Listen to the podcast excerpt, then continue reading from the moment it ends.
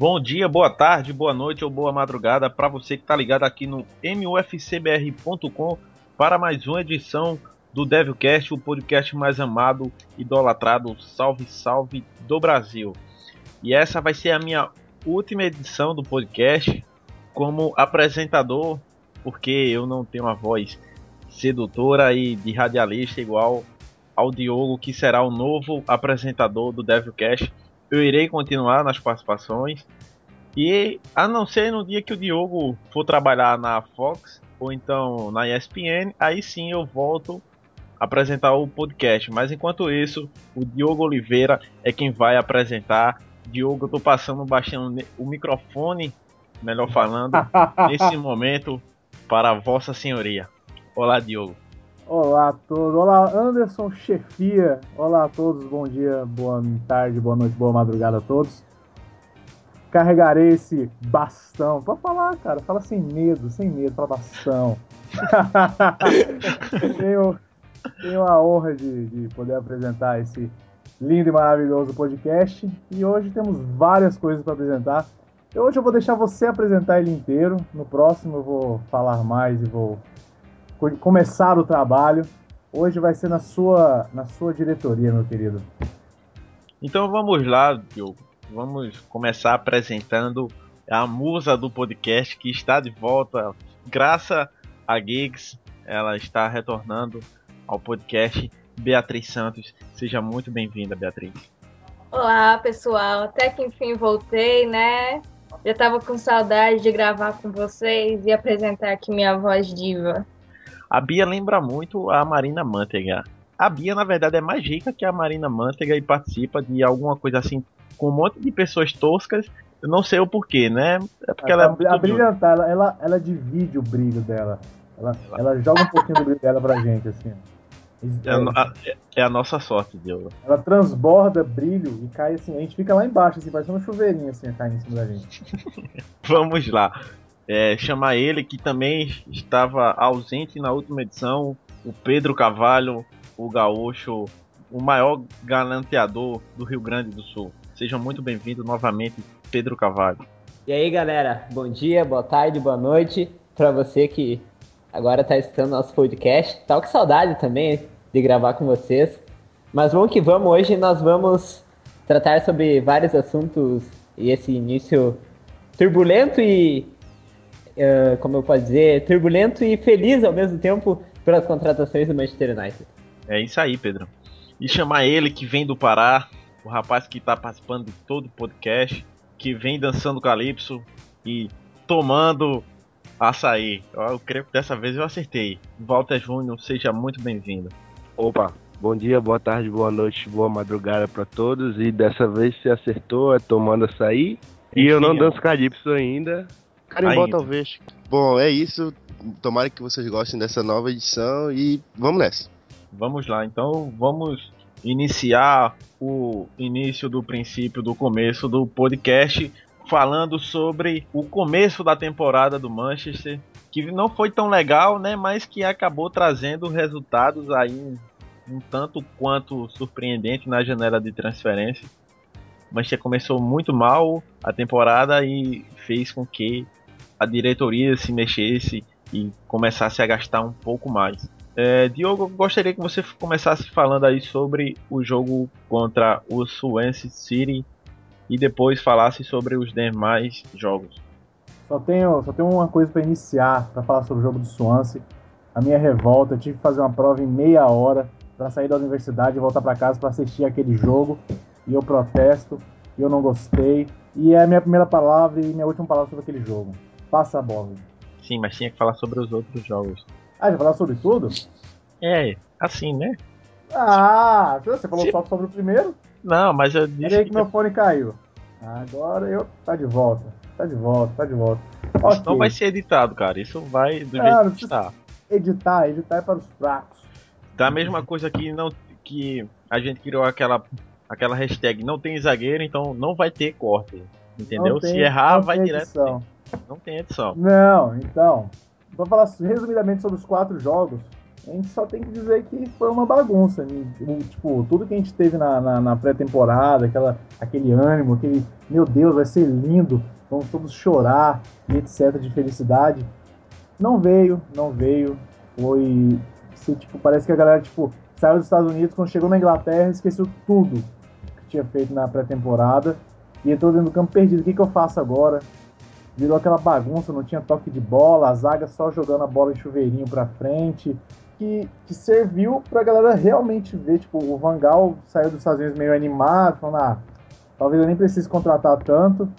E na hora que ele viu a bagunça que foi nos quatro primeiros jogos, não vou crucificar muito no jogo contra o, o Milton Keynes lá, porque tá, foi 4 a 0 Mas ele botou muita gente que era tipo assim, para último teste ou vai ou racha. E eu acho que esses quatro primeiros jogos foi para ver isso. E agora vamos ver como é que vai ser daqui para frente, né? Eu acho mais ou menos isso. Eu falei, falei e falei. É isso aí.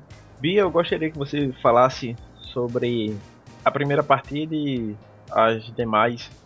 Então, assim como o Diogo, né, muito revoltada, não só contra o, pelo jogo contra o Santos, mas todos os outros.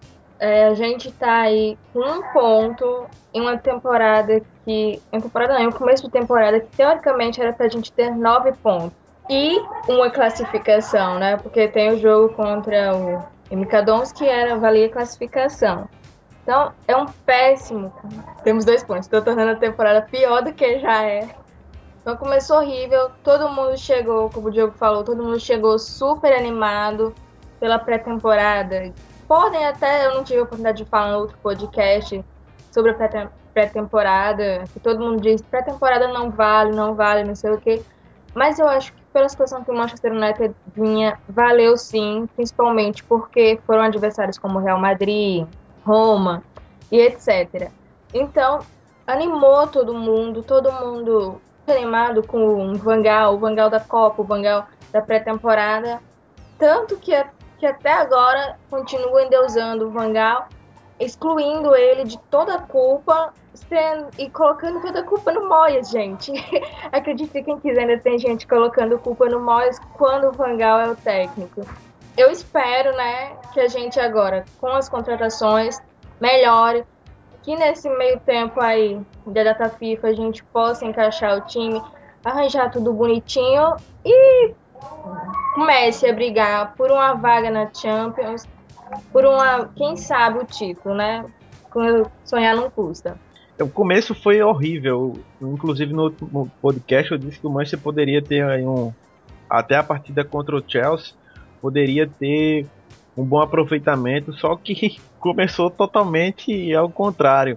Mas tem perdeu a primeira partida contra o Swansea por 2 a 1 empatou com o Sunderland, depois foi goleado pelo MK Dons, assim como o o Diogo havia falado, você também, foi aquela coisa para testar os jogadores. Eu tive a sorte de não, não assistir nenhuma das duas partidas, tanto a derrota para o Swansea como para o MKDão, eu só assisti o empate contra o Sunderland, no mais foi complicado.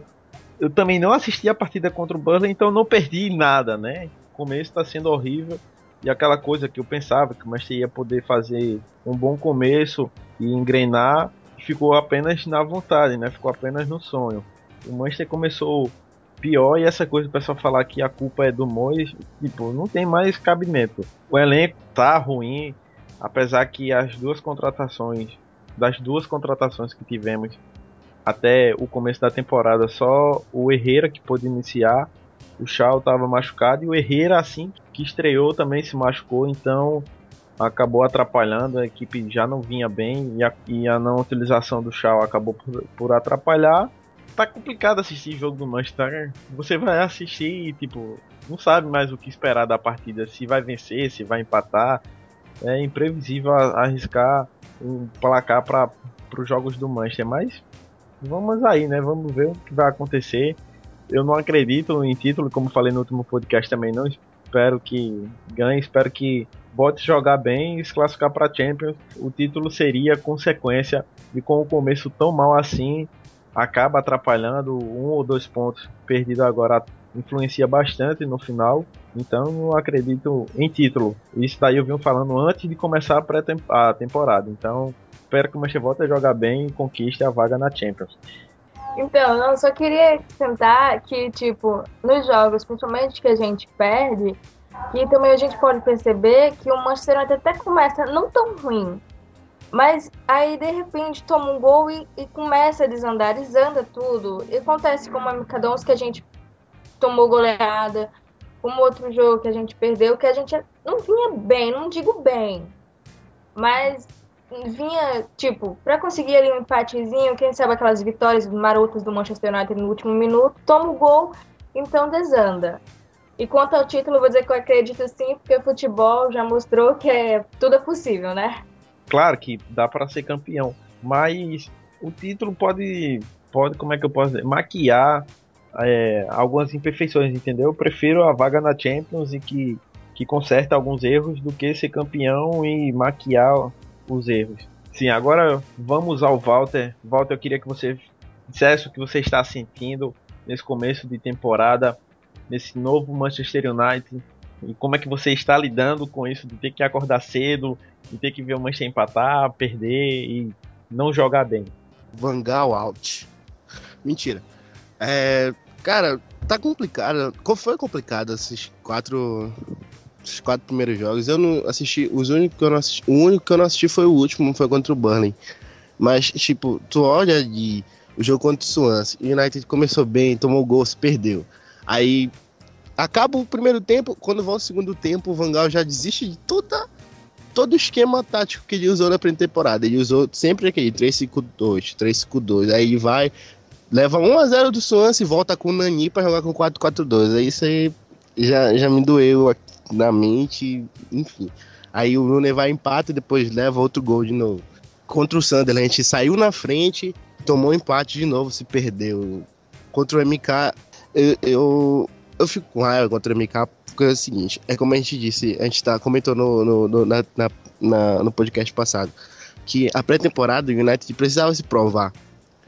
Ali, o, o, único, o único time que precisava se provar na pré-temporada era o Manchester. Tipo, se precisava se provar numa competição amistosa, por que não se provava numa competição que valia uma taça? Aí tu vai enfrentar um time da terceira divisão, tu menospreza o time, tu coloca o time reserva, porque não foi um time sub-21, foi um time reserva, foi com titular e reserva, porque tinha o DG que era titular, tinha o Elvis que era titular, tu tinha o Black, o Black estava no banco.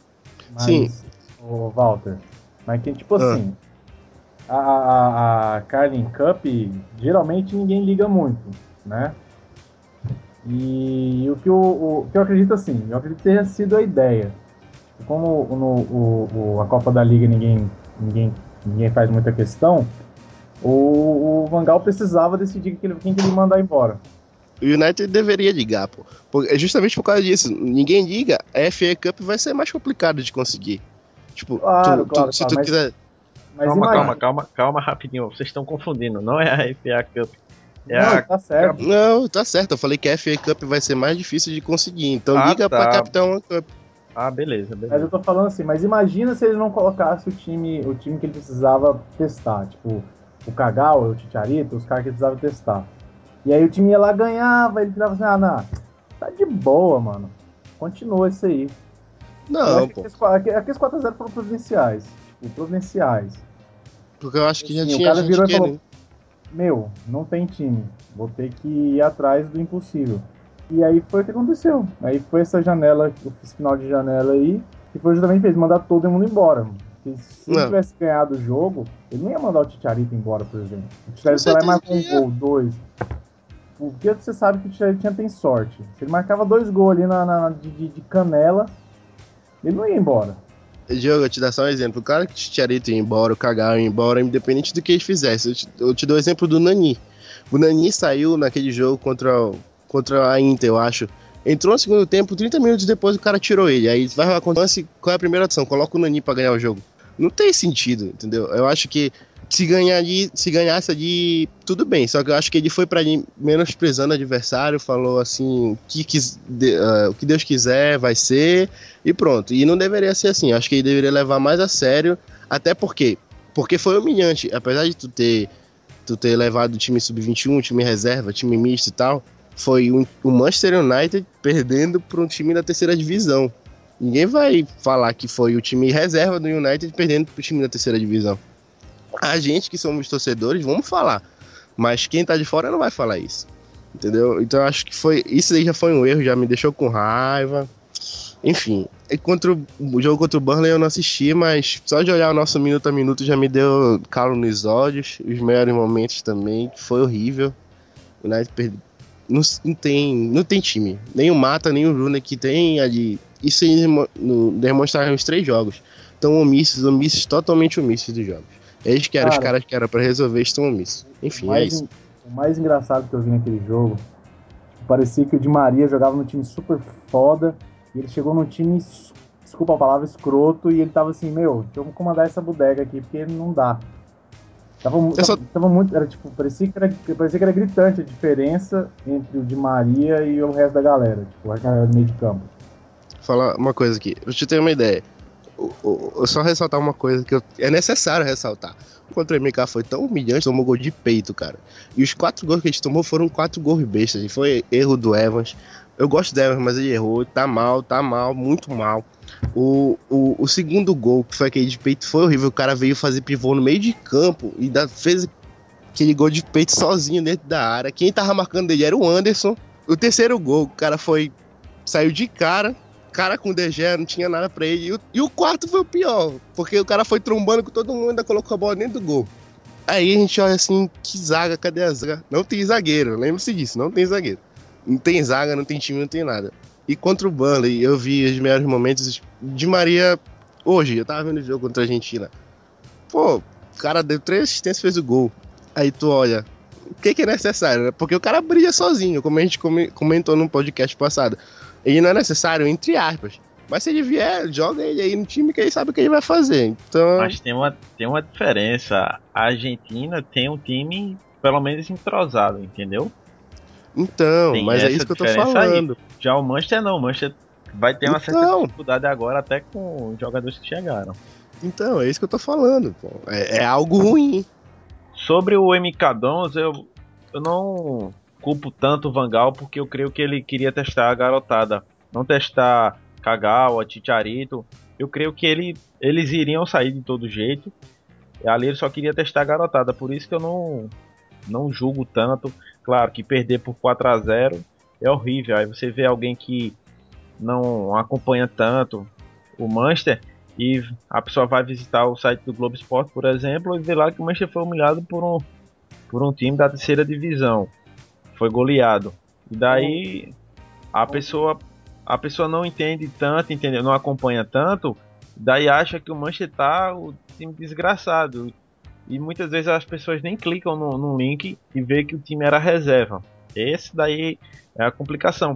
Mas eu não culpo tanto o Vangal por isso. Claro que ele deveria olhar com outros olhos a Capital One Cup, que afinal de contas é um título e um título cairia muito bem, um título profissional, né? Não um torneio de pré-temporada. E Pedro, eu gostaria que você falasse um pouquinho aí, você que não falou quase nada até agora, gostaria que você falasse um pouco sobre o começo da temporada do Manchester.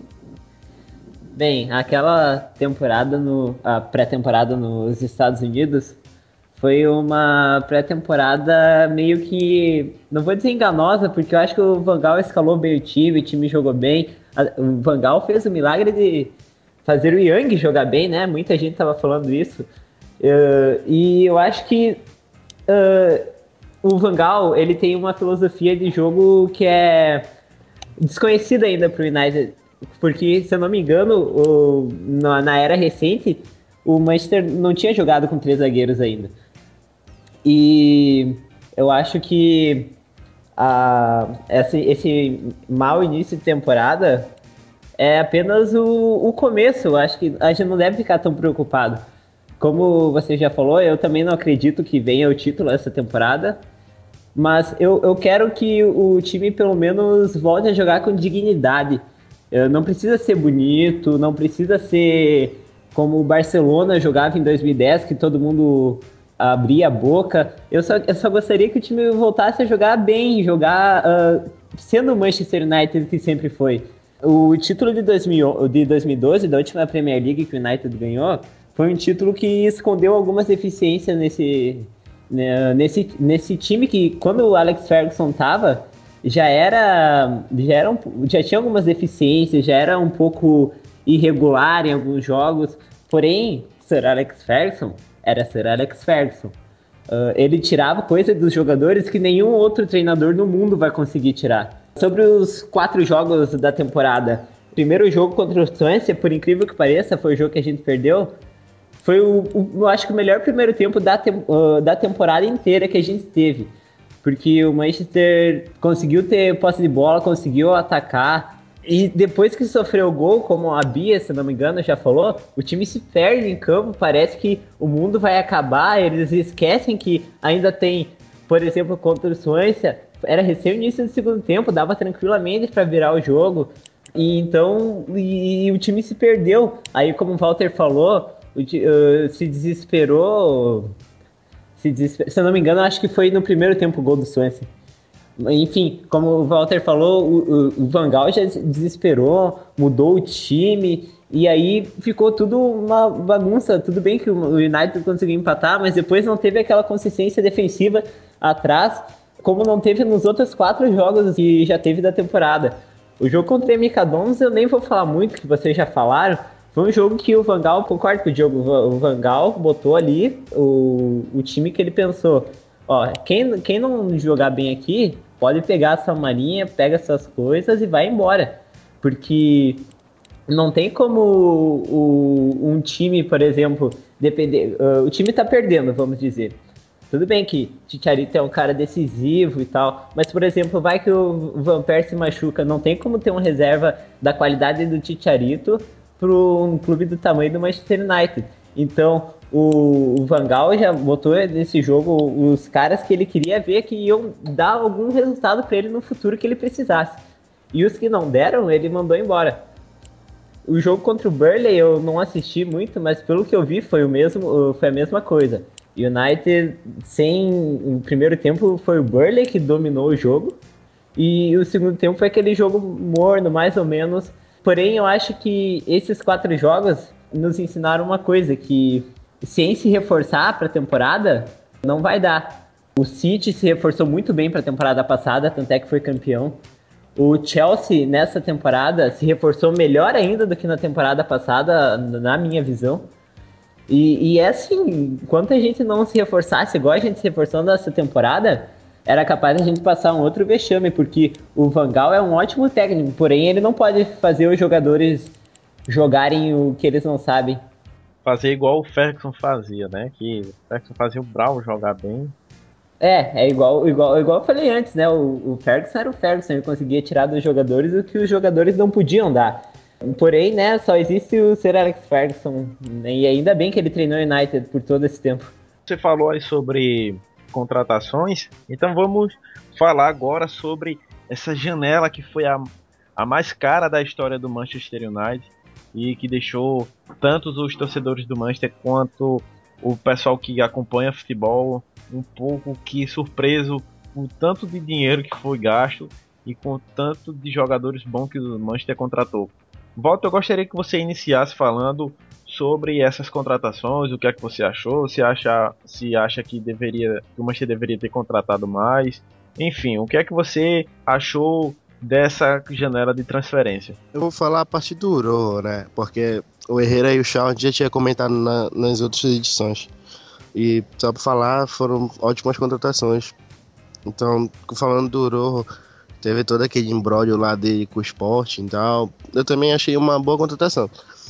Assim, porque muita gente tá achando que o Rojo chega para jogar como, como lateral esquerdo, mas teoricamente a posição dele seria para jogar na, na, na, zaga. Ali, quando precisar de algum improviso, ele vai para a lateral esquerda, como o, o disse já. Então, acho que foi uma boa contratação, só que é assim: o United não tem zagueiro top, não tem zagueiro top, top. Tem zagueiro, como a gente criou a hashtag, tem zagueiro. Porque tu não vai poder jogar a responsabilidade em cima do, do Rojo, do Jones, do Evans que tá mal, e principalmente do Smalling, tu não pode, do Blackett também, tu não pode jogar toda essa responsabilidade pra cima deles, porque não são um zagueiro top, não são aqueles xerifões, entendeu? Mas foi uma boa contratação, porque ele é jovem, dá, dá, dá para investir no futuro dele. Aí deixa eu falar do Blind também, que chegou no, no último dia da janela, também foi uma boa contratação ali para para volante, lá de pro meio, pode ser um, um volante de contenção até para sair e também para a saída de bola, também foi uma boa contratação. Mostrou que que a gente viu na Copa, né? Tranquilidade, bons lançamentos também, bom passe. Agora para falar dos craques, porque para mim são craques. Craque é o cara que pode decidir um jogo. De Maria, a gente falou mais cedo do jogo de hoje da Argentina, né? Só três assistências e um gol. E foi o cara que foi bem contra o Burnley. Tipo, tu olha assim, jogo do Manchester, quem foi mal? Todo mundo aí. Quem foi bem? O de Maria. Então já, já mostra a diferença, mostra o valor que, que pagaram nele, porque vale a pena. E é isso, o cara chegou para fazer diferença, não foi surpresa, porque a gente já sabia que o Manchester queria ele. E apesar de ter o PSG ali na briga, a gente sempre. A gente até comentou que a gente achava que o United ia ir atrás de Maria e a gente conseguiu. Então, coloca o menino para jogar, dê a 7 para ele e seja feliz. E agora a surpresa foi o Falcão, porque eu lembro que eu tava no Twitter no domingo, foi em diante fechar a janela. Aí saiu a notícia, foi tipo, de manhã o Falcão era do Real Madrid, de tarde era do City de noitinha, assim, já no final da tarde, começo da noite, já tava falando que tava no Manchester. Aí eu fiquei assim, ah, não, mais, mais uma especulação furada. Aí quando foi mais tarde, já tava um, todo mundo dando certeza que ele tava no Manchester. Aí a gente já ficou apreensivo, teve gente que não dormiu, a gente já acordou cedo, passou o dia inteiro, foi agoniante, porque fechou a janela, fechou o prazo de duas horas e nada, Falcão. Todo mundo ficou esperando. Anunciaram ele, foi um alívio para todo mundo e festa, deram nove e sejamos felizes porque a gente tem um time eu acho que a gente tem time sim para ser campeão. Apesar da nossa zaga ser teoricamente fraca, eu acho que a zaga é uma boa zaga. Só tem. Eu só acho que ela não estava confiante assim como o time inteiro. Agora eu acho que com essas contratações a zaga fica um pouco mais confiante, o time fica. E vão para cima. Eu acho que os pontos que, que caíram agora podem fazer falta. Podem, mas dá para acreditar em título, dá para acreditar. A gente vai ter que esperar para ver esse tempo aí de adaptação dos jogadores do entrosamento do time e vamos que vamos. A janela foi perfeita para mim, ainda mais porque o Clever saiu. Eu tenho pena da Aston Villa, mas muito obrigado. E o Elbeck foi pro Arsenal. Pedro, agora eu quero a sua opinião sobre essa janela. O que é que você achou das contratações? Se acha que alguém deveria ter chegado? Se gostaria que alguém tivesse saído ou então não tivesse saído? Qual é sua opinião sobre essa janela de transferência. Bem, eu acho que contratar caro não é sinônimo de contratar bem. Porém, o Manchester United contratou muito bem. Uh, vários, vários times são prova disso que, que pagar, fazer a maior janela de transferências da história pode ser uma coisa que não seja benéfica ao clube. Vou começar falando do Shaw e do Herrera. O Shaw, ano passado, ele já foi, na temporada passada, ele já foi especulado nas duas janelas, na de verão e de inverno, para vir para a lateral esquerda, porém nada, sempre foram especulações, nunca houve uma proposta oficial. Eu acho que é um cara que com, com quatro defensores, ou seja, dois zagueiros e dois laterais, ele se, se mandaria muito bem. O, faria uma função que o Evra fazia um pouco parecido, né? Ele era um, um lateral meio bastante ofensivo, mas que voltava e marcava bem. O Herrera, acho que foi o nosso melhor jogador da pré-temporada. Ele deu muita movimentação ao meio de campo, ele, ele defendia bem, ele saía tocando a bola com Yang ou com Mata, com Rooney. Ele, eu acho que foi ele que talvez seja essa falta que o Manchester tenha, esteja sentido nesses dois, nesses quatro últimos jogos da, da temporada. Rojo veio também do Sporting Acho que o Rojo fez uma boa Copa do Mundo. Pra, mim, pra te falar a verdade, eu não conheci o Rojo antes da Copa. Eu não, não sou muito da Copa Futebol Português. Mas eu vi ele na, na Copa do Mundo e eu pensei, esse cara cairia bem no United. Ele tinha uma boa movimentação, ele era um lateral rápido, um lateral que forte principalmente, que é difícil a gente ver um, um lateral forte atualmente, né? E eu gostei dele, eu gostei muito. O Messi jogava, ele dava muitas bolas pro Messi lá, ele conseguia passar muitas bolas pro Messi na Copa. E eu acho que foi uma boa contratação do Manchester. Eu acho que é a melhor contratação defensiva do Manchester, na minha opinião. O Blind também fez uma ótima Copa do Mundo. Já tinha visto alguns jogos dele no, pelo Ajax. Van Gaal, eu acho que não tem outro técnico melhor para entender o, para fazer o Blind jogar bem, porque no Ajax ele não jogava, não jogou tanto igual ele jogou na Copa. Não sei se era uma motivação extra porque era a Copa do Mundo, porém o Blind foi, eu acho que tirando o Robin, o, Van Persie até as quartas e final da Copa do Mundo e o, o, o Blind foi o terceiro jogador mais importante da, da Holanda para a conquista do terceiro lugar. Di Maria, Di Maria, como a gente pode ver hoje, ele fez muita, mas muita falta para a Argentina na final da Copa contra a Alemanha. Foi o para mim, junto com o Cristiano Ronaldo, foi o principal nome da conquista da Champions ano passado, na temporada passada. O Di Maria é um craque, não tem sobre o que falar com ele, ele cairia uh, sobre falar o que falar tipo, mal sobre ele. Ele cairia bem em qualquer time. Eu acho que eles, a gente só tem que cuidar para não forçar muito ele, porque ele se machuca meio fácil. Tava vendo esses dias um histórico de lesões dele, ele já teve algumas lesões para a idade dele. Uh, porém, o Di Maria jo joga demais, é o cara que vai comandar ali o, o nosso meio, junto com o Herrera, eu acho também que vai dar um bom volume de jogo do, do meio para trás. E o Di Maria vai dar um volume de jogo pro meio da frente, do meio para frente. O Falcão Garcia também é, é um cara que, se chegasse assim, no, tu tivesse dois atacantes top de linha, chegasse e dissesse, tu queria o Falcão no teu time? Ninguém ia recusar, porque o Falcão é um cara que não pipoca em finais de, de títulos, pra, pra, em finais de Copas e campeonatos, jogos decisivos. É só a gente pegar aquele jogo, um, exemplo, aquele jogo da Supercopa da UEFA contra o Chelsea o cara destruiu o Chelsea, jogou muito. Na, nas conquistas da Europa, da Europa League do Porto e do Atlético de Madrid, ele foi o artilheiro das, nas duas edições. O Falcão Garcia é um, um atacante que, que é rápido e que é, que é alto, então a gente pode aproveitar ele na velocidade e pelo alto também, com cruzamentos e etc. Bia, o que é que você achou dessa janela de transferência? sobre as contratações, sobre os valores que foram envolvidos nessa, nessa janela de transferência, se você contrataria alguém ou se venderia alguém, ou então não venderia alguém. O que é que você achou dessa janela de transferência?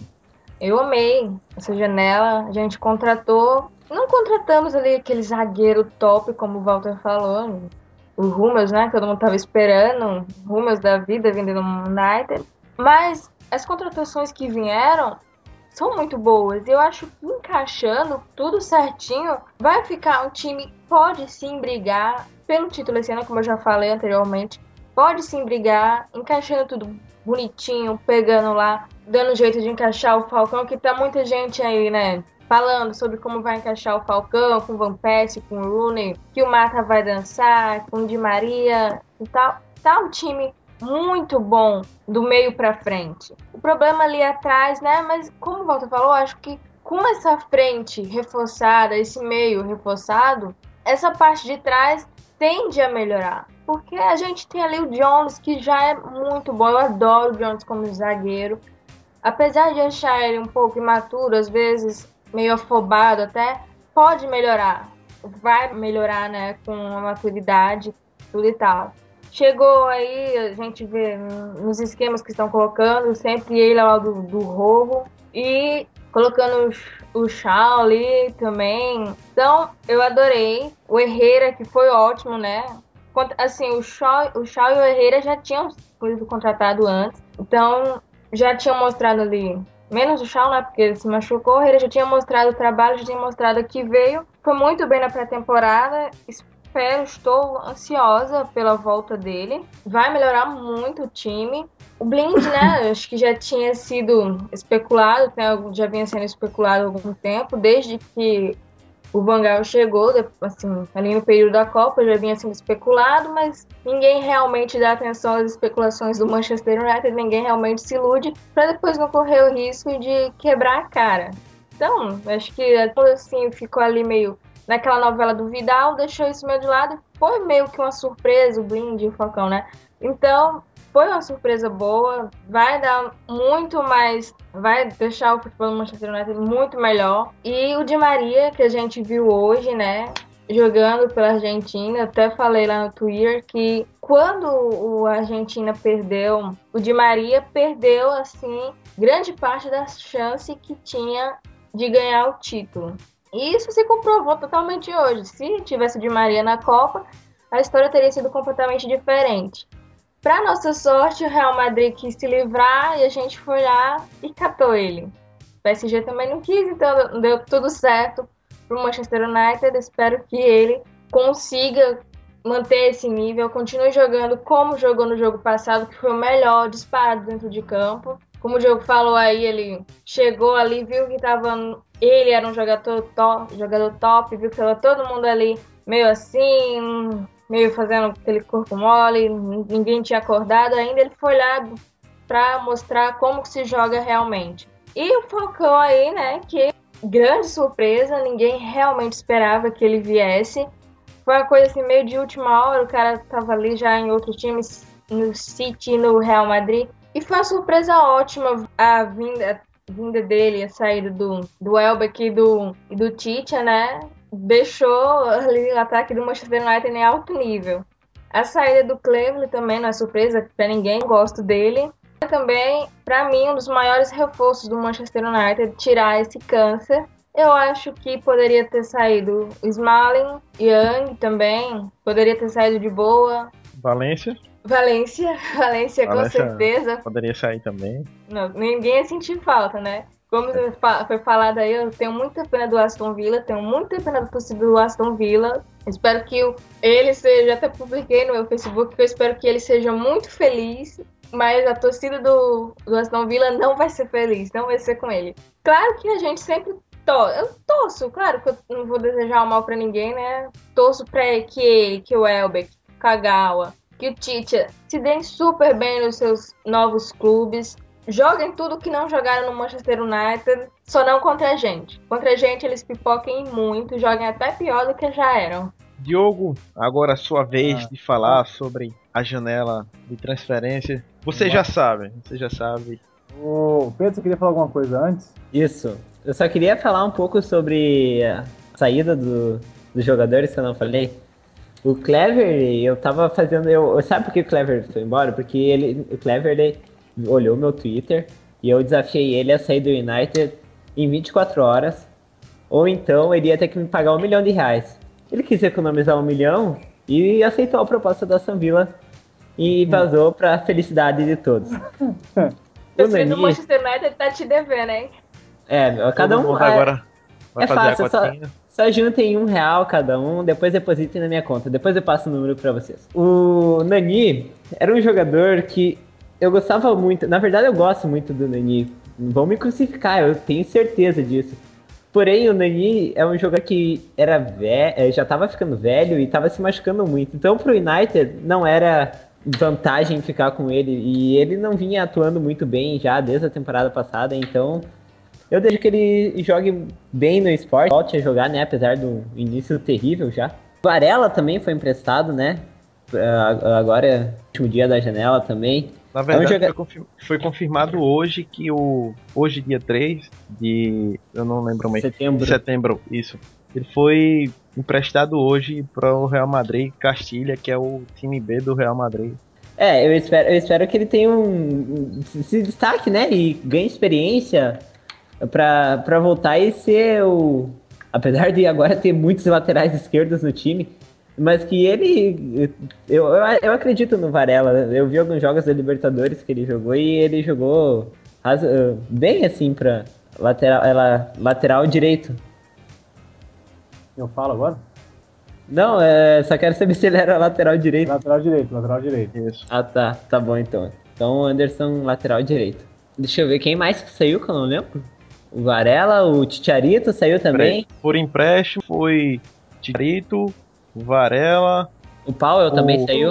É, o Powell, o Cleveland, Danilo você já falou. O, o Zaha saiu por empréstimo. Zaha voltou pro Crystal Palace. Kenny, o Isso. Kenny, E o é, Kenny, que é o zagueiro. O Michael Kenny. Isso. Isso. E o. O. Oh, meu Deus, o Calma, você falou. Você falou Cleveland e. Nani, Kagawa. Nani Kagawa. Ah, o Kagawa, era o Kagawa que eu queria falar. Dá, dá pra continuar? Tá tranquilo. Então, sem Kagawa. edição. Sem hashtag, sem edição. Então tá, quero ver. Eu vou escutar depois, vai editar isso aí. Beleza.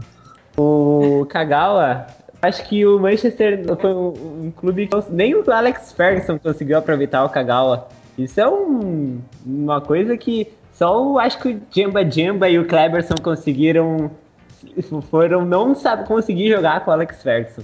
Acho que até eu, se me botasse lá com o Alex Ferguson, ia conseguir jogar. Porém, o, Kagawa, acho que o Alex Ferguson errou na contratação dele porque ele não, não tinha. O Manchester não, não jogava no estilo jogo do Kagawa. E o Kagawa não conseguia se adaptar ao estilo do United. Nem com o Alex Ferguson, nem com o Moyes, nem na pré-temporada nesses jogos com o Van Gaal. Então acho que pro Kagawa e pro Manchester também foi bom ele sair. Eu sou grato por aqueles três gols que ele fez contra o Norte, arrebentou naquela partida. Eu achei que ali eu ia começar a ver o Kagawa.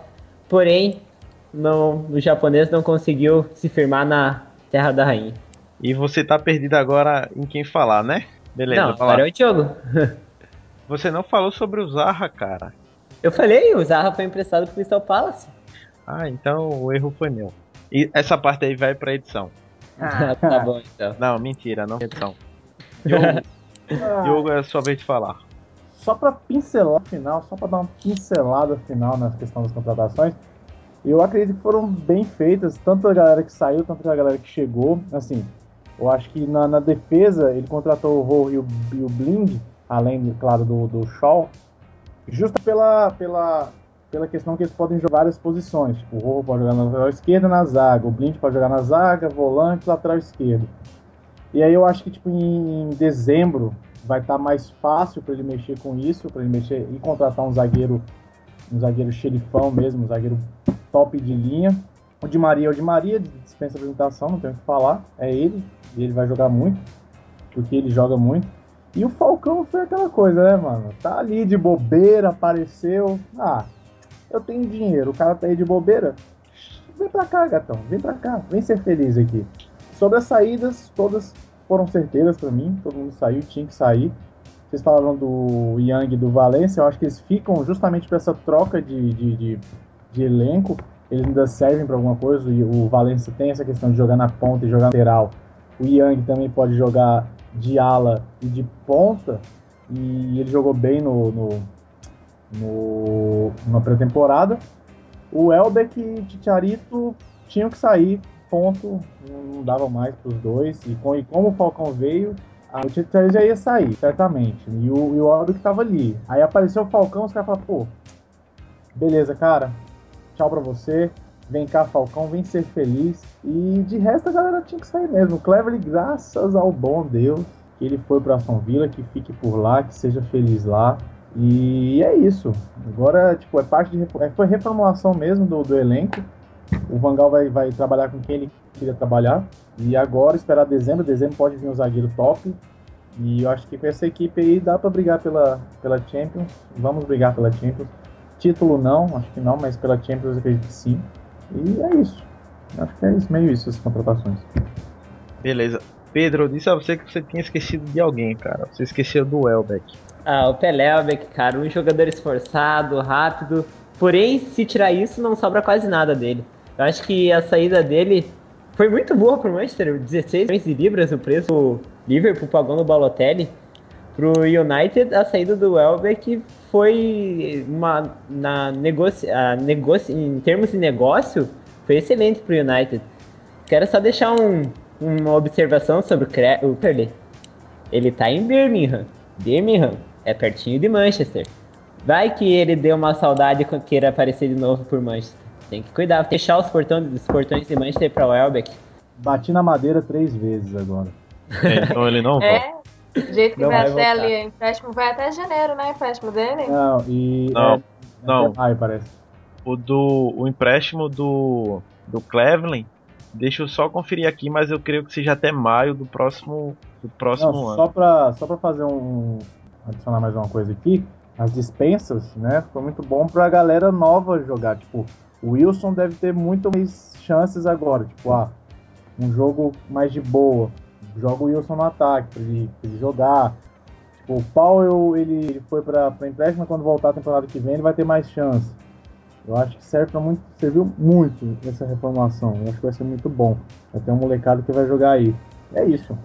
Ô Bia, você falou, perguntou sobre o empréstimo do Cleveland, vai até 31 de maio do próximo ano. Ô, beleza, agora você me diz que o, o contrato dele com o Nari ele acaba dia 1 de junho, aí pronto, fechou felicidade. É, o contrato dele acaba 1 de junho. Eu não sei, eu tenho certeza se é 1 de junho, mas é. Deixa eu só confirmar aqui. Eu sei que ele, é, no, no contrato, eu não sei bem se, é, se isso é verdade. Foi o que eu vi, né? Que o Aston Villa pode comprar ele em janeiro por 7 milhões e meio de libras. Coisa que eu acho um pouco difícil de acontecer, né? Bia, só para constar, ele tem contrato até o dia 30 de junho do próximo ano. Então, dia 30 de janeiro.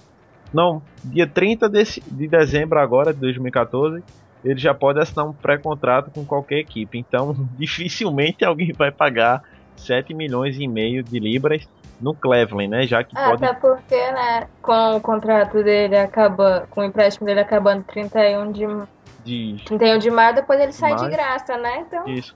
Na verdade, Ah. quando for, quando for dia 30 de dezembro, já pode assinar pré-contrato com qualquer equipe. Daí ele pode assinar inclusive com o Aston Villa. Com o Aston Villa. Daí é uma coisa que ele vai ter que fazer, jogar muito bem para o Aston Villa poder assinar um pré-contrato com ele. Ou, E ou seja, jogar bem e Cleverly não cabem na mesma frase. É interessante, cara, porque assim, eu gostava do Cleveland, mas eu quero deixar bem claro, gostava até o Cleveland da metade da temporada 2012 e 2013. Pra mim ele jogou bem até ali. Temporada 2011 e 2012, pra mim o Cleveland foi monstro, cara. Foi monstro, jogou muito, mas depois realmente ele começou a jogar péssimo, péssimo e depois, como a Bia falou, era um câncer dentro, de, dentro do campo. Só fazia atrapalhar. O cara errava passe menos de um metro, ele conseguia errar. Depois disso, ele era inevitável a saída dele. eu Deixa. que- Pode falar, Pode Bia, falar. pode falar. Não, pode Não. falar, depois eu falo. Ah, beleza. É porque assim, eu quero aproveitar para falar também sobre a janela de transferência. Sobre, eu vou começar sobre as saídas que acabaram por fazer com que as chegadas fossem necessárias. O Manchester perdeu, não que perdeu, né, mas saiu o, o Evra, aí depois o Butler foi vendido, passou um tempo, aí foi vendido de uma só vez. Kagawa, Elbeck, o Bebe também saiu e o Lawrence. Esses daí foram vendidos, né? E depois por empréstimo saiu o Chicharito, o Cleveland, o Nani, o Power, o Zaha, o Michael Kenny e o Angelo Henriques. Apesar que o Angelo Henriques e o é, Angelo Henriques, Michael Kenny, Power e Zaha não ia ter tantas chances assim no, no, no time.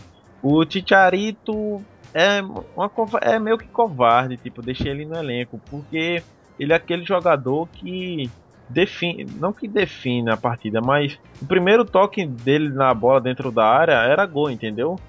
É tanto que eu não lembro quanto, quantos gols ele fez dentro da área com um toque só jogando pelo Manchester. Tem uma estatística aí que mostra que eu não recordo no momento. Sobre as compras, tem três jogadores que o, o, o, o Diogo falou que é bem interessante.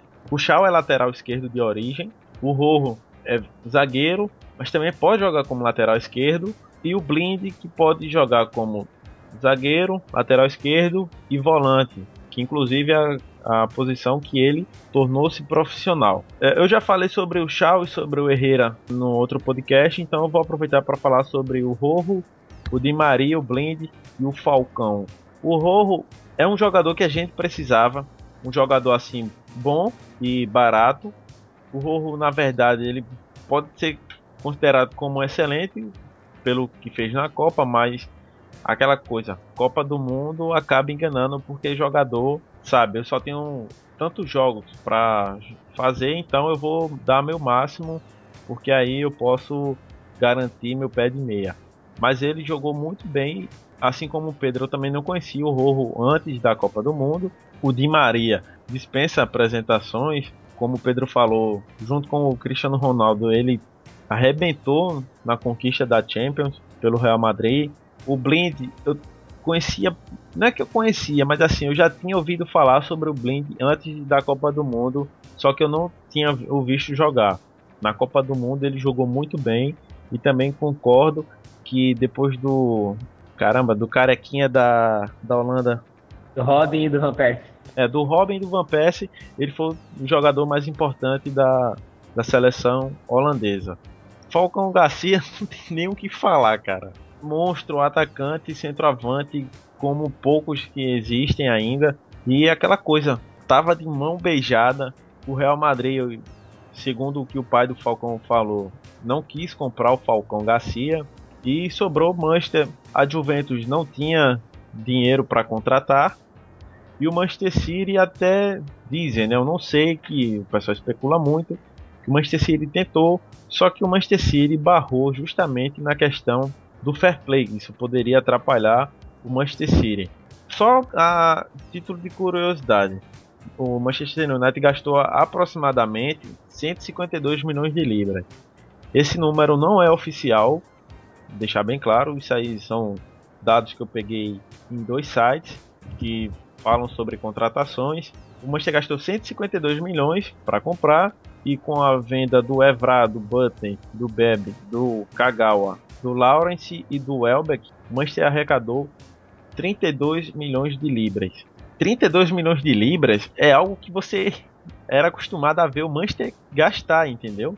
152 milhões foi um número muito alto, decorrente do que o Manchester sofreu na temporada passada, um time que precisava ser refeito, um time que estava jogando muito mal e as contratações, né, essas contratações realizadas nessa janela, vai ajudar muito e somar com as contratações da janela anterior, apesar que eu acho que o Fellaini não ajuda muito, né? Mas isso é algo meu. O Mata chegou caro e até agora não justificou eu espero não ser crucificado por isso, mas eu não vejo o Mata é, salvando o Manchester, jogando. Joga algumas partidas bem, mas ele não ainda justificou sua compra. O 32 milhões de libras foi o que o Manchester arrecadou, né, na venda de todos esses jogadores. Isso. Se eu não me engano, o Mata foi mais caro que isso, né? É, o Mata, se eu não me engano, foi 38, 36 milhões de libras, algo em torno disso. Pois é, e, e o, os únicos jogadores que o United contratou na temporada passada foram o Fellaini no início da temporada, na janela de verão, e o Mata. Na então, janela de inverno. É, o Mata veio na janela de inverno. E o Fellaini na janela de verão. Isso? Isso, isso. O Manchester gastou algo próximo.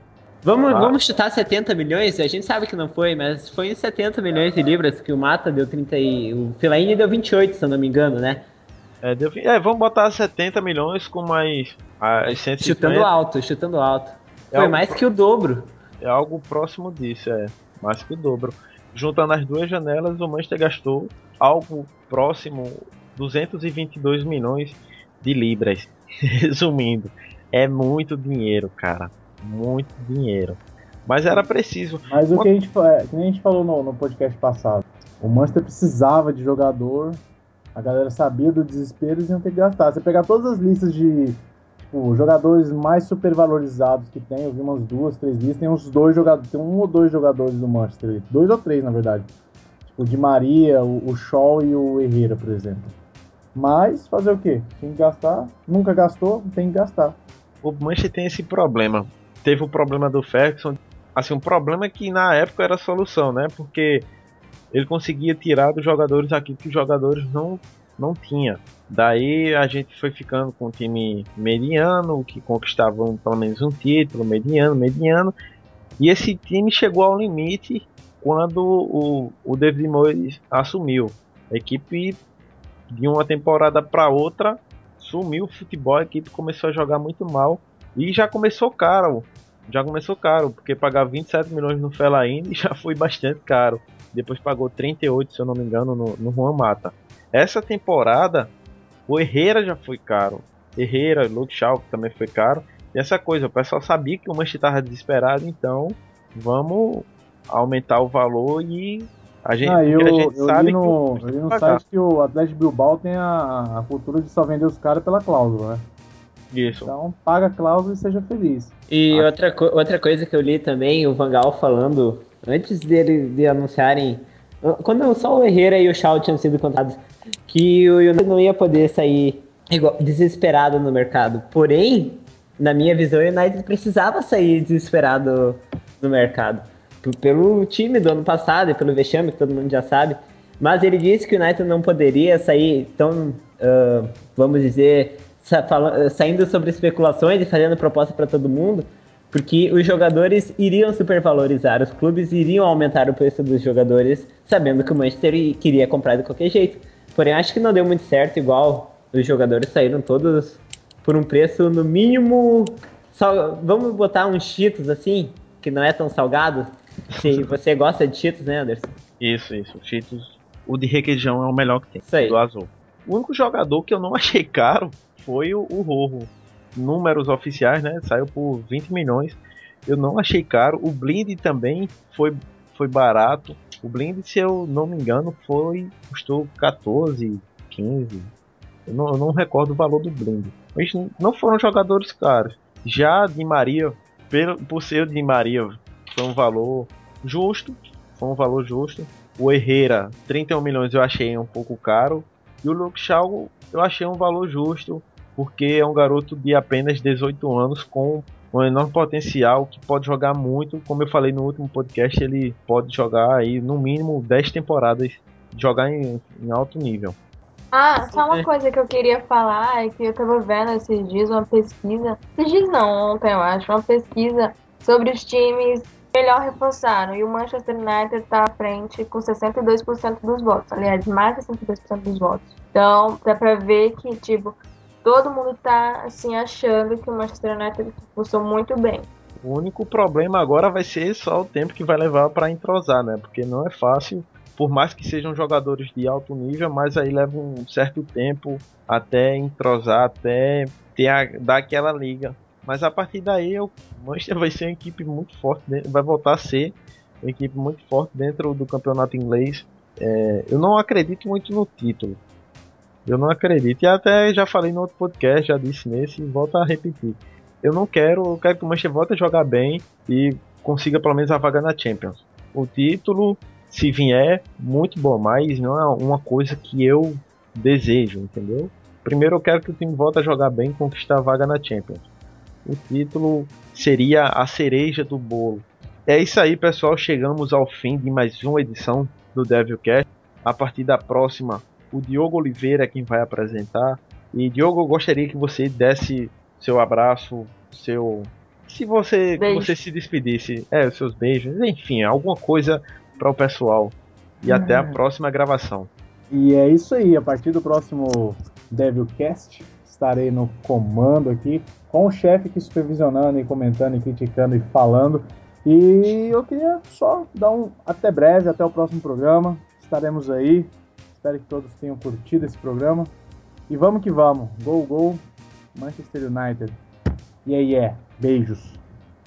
É isso aí, Diogo. Ainda não sei porque eu coloquei o Diogo como apresentador, mas Bia, a musa, a deusa, a- a- sei lá, eu, eu não sei quais adjetivos usar para qualificar a Beatriz. Ainda não existem aditivos para qualificar a Bia. A Bia, é, muito bem, Pedro.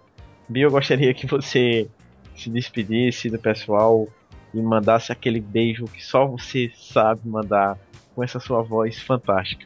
Gente, eu, eu fico muito mal acostumada com esses meninos. Muito, muito, muito mal acostumada. Então eu queria também deixar aqui meu abraço, meu super abraço para todos. Um super beijo também para todos. E dizer que espero que no próximo podcast a gente já venha para comentar bons jogos, né? Para dizer, não para dizer, nossa, odiei aquele jogo, aquele jogo, ou mandar um Vangal out, e sim para dizer um Vangal in, para dizer que a gente está assim, se recuperando, estamos com um bom entrosamento no time e que vamos finalmente voltar ao nosso lugar, que é o topo da tabela, e não o meio e não o fim. Beijo, gente. Pedro, o galanteador gaúcho, é... manda seu alô aí pro pessoal e até a próxima edição, Pedro. Bem, galera, é isso então. Espero que vocês tenham gostado dessa edição do Devil's Cast. Então, boa noite, boa tarde, bom dia, sei lá o que horas está escutando esse programa. Quero deixar meu abraço aqui para todos os Red Devils. Espero que, como a Bia, como o Diogo e como o Anderson também, que a próximo podcast a gente venha comentar sobre as coisas boas que o Manchester United fez. Eu, fazendo um breve resumo desse podcast, eu acho que as coisas boas do, do, pod, do, do podcast se sobressaíram. Eu acho que as contratações foram ficaram no nível acima dos maus resultados e eu acho que a gente tem um futuro brilhante na frente da Premier League. Como o Anderson falou também, não acredito em título, não, não é ser pessimista, mas é uma coisa que é meio difícil um time que com tantas estrelas e com tantos jogadores que não são tão entrosados assim, engrenar direto e Porém, eu acredito no, na, na, num lugar digno, como eu falei antes, num lugar digno de tamanho do clube do Manchester United, numa classificação para Champions, tranquilamente. Então, aqui eu deixo meu abraço, meu beijo e até mais. É, Walter, até a próxima e espero que o Manchester possa, até a próxima gravação do podcast, fazer algo por nós. Esperamos isso, todos nós esperamos isso. Então, Obrigado por mais uma edição aqui com vocês. Sempre é tão bom e espero que nós possamos fazer isso cada vez mais, melhorar cada vez mais para dar mais alegria para esse povo. Então, tchau para vocês, tchau para todo mundo e até a próxima edição. E não tem zagueiro. É isso, pessoal. Chegamos ao fim. Até a próxima gravação do DevCast. E como a Bia falou, espero que o Manchester, no próxima edição, né, a gente possa falar que o Manchester venceu, que o Manchester tá bem. É isso aí. Tomara que o Manchester volte a ser o que era falou, até a próxima e Glory Glory Man United.